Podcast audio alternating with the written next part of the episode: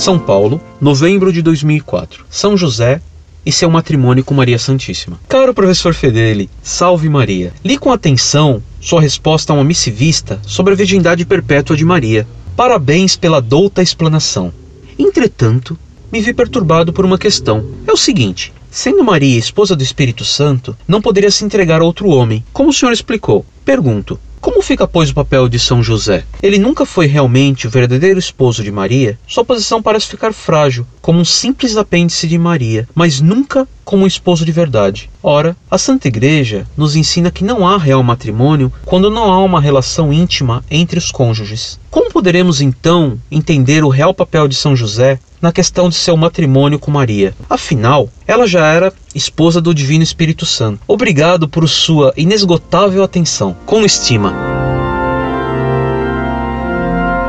Muito prezado doutor, salve Maria. Há tempos não tinha o prazer de encontrar em meu computador uma carta sua. Sua pergunta sobre São José e seu matrimônio com Maria Santíssima me dá a oportunidade de, depois de defender a virgindade de Maria Santíssima, defender a honra de São José, explicando seu papel como esposo da Virgem Mãe de Deus. Quem primeiro levantou a acusação de que São José não foi esposo real da Virgem Maria por não ter tido relação conjugal com ela foi o herege Juliano, a quem Santo Agostinho refutou. O herege Wycliffe, no século XV, aderiu a este erro contra a fé. Soares julgava que é de fé que São José foi esposo real de Nossa Senhora, enquanto Bento XIV considera que a negação dessa verdade é apenas temerária. Se lermos com atenção o Evangelho, que é fonte da fé, vemos que São Mateus, ao dar a genealogia de Cristo, diz: Jacó gerou a José, esposo de Maria, da qual nasceu Jesus. Mateus capítulo 1, versículo 18. Portanto, o evangelho declara expressamente que São José foi esposo de Maria. Negar isto seria negar o evangelho. E não é apenas essa passagem que o evangelho chama São José de esposo de Maria. Pouco depois, o mesmo evangelho de São Mateus diz que José, seu esposo, como era justo. Mateus capítulo 1, Versículo 19. E o anjo de Deus, aparecendo a José, chamou-o de esposo de Maria. José, filho de Davi, não temas receber em tua casa Maria, tua esposa. Mateus, capítulo 1, versículo 20. Esta verdade de que São José foi realmente esposo de Maria Virgem, mas mantendo ambos a virgindade, foi defendida pelos padres da igreja. São Basílio diz: Ainda que José tratasse sua mulher com todo o afeto e amor e com todo o amor próprio dos cônjuges, entretanto, se abstiveram de atos conjugais. Tratado da Virgem Santíssima, Madrid, 1952, página 36. E Santo Ambrósio escreveu: Não te inquietes que a Escritura frequentemente chama de cônjuge, pois com isso se declara que não há perda da virgindade, mas há o testemunho do matrimônio, a celebração das núpcias, pois aquela a quem ninguém recebe, ninguém despede, e portanto aquela que a queria abandonar, a considerava recebida. Santo Agostinho, atacando Juliano, disse: Muito e largamente disputas comigo contra meu parecer pelo fato de que chamei a José de cônjuge de Maria, conforme atesta o Evangelho, e tentas demonstrar que não houve verdadeiro matrimônio, não houve concúbito. E por isto, conforme tu dizes, quando deixa de haver concúbito, isto seria um divórcio.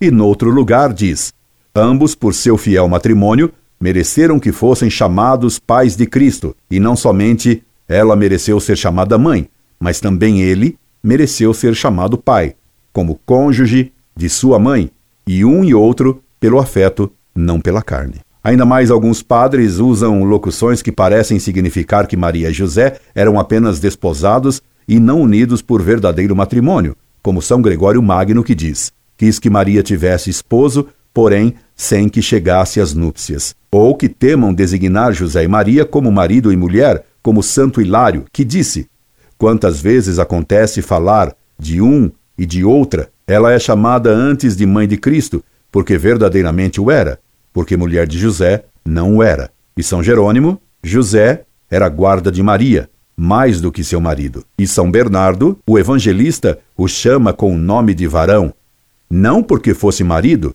mas porque era homem de virtude. Entretanto, estas e outras expressões semelhantes têm que ser interpretadas no sentido de matrimônio consumado, já que com isto os padres apenas têm a intenção de demonstrar de que a Virgem Mãe de Deus guardou perpétua virgindade e que nunca chegou à consumação do matrimônio. Por isto, cautamente se abstém de usar as palavras mulher, marido, núpcias, que ainda por si possam igualmente convir a pessoas que guardaram a virgindade estejam ligadas por matrimônio rato e não consumado. Entretanto, parecem insinuar comumente a ideia de matrimônio rato consumado. Prossegue o autor, que estamos seguindo e citando, Gregório Alaustre, expondo a razão teológica que leva a considerar São José verdadeiro esposo de Maria, ainda que não tenha jamais se unido corporalmente a ela, é a seguinte: é verdadeiro matrimônio aquele que chega à perfeição.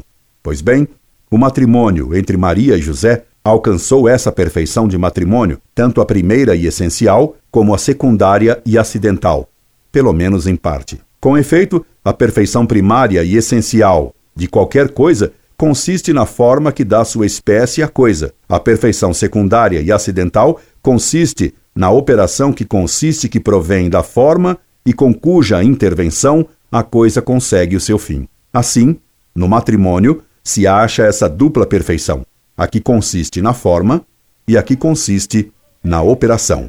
A forma do matrimônio consiste na união indivisível das almas em ordem da mútua entrega do direito de poder sobre os próprios corpos dos esposos. A operação consiste na geração e educação da prole, como em seu fim primário, no mútuo obsequio e ajudar dos cônjuges, como fim secundário, ao qual se acrescenta o remédio da concupiscência, como fim per acidentes, fim acidental. O matrimônio contraído por Maria com São José foi perfeito, com aquela perfeição primária e essencial, pois houve nesse matrimônio união de almas em ordem à entrega do direito e potestade de um sobre o corpo do outro, e houve perfeição secundária e acidental, porque, embora não mediasse cópula carnal, por cuja intervenção se gerasse a prole, houve, entretanto, prole a saber, Jesus, nascido não deste matrimônio, mas nascido nele. Outro sim, houve educação da prole, conforme o permitia tão alta dignidade do filho,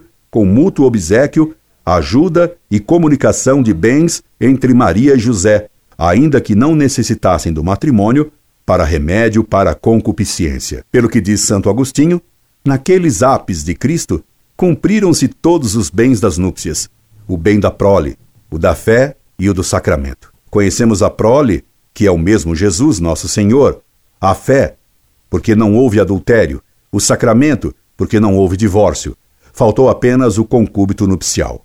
Tratado da Virgem Santíssima, página 36 e 37. Além disso, deve-se dizer que convinha que Nossa Senhora tivesse um esposo, pois caso contrário, daria a impressão de ser desonesta. Ora, como disse São Paulo, devemos não só evitar o pecado, mas também a impressão de tê-lo praticado. Era muito conveniente que São José fosse o guarda da virgindade e a honra de Maria Santíssima, assim como do menino Jesus. Esperando ter esclarecido sua pergunta graças às ótimas citações do autor que segui, despeço-me atenciosamente.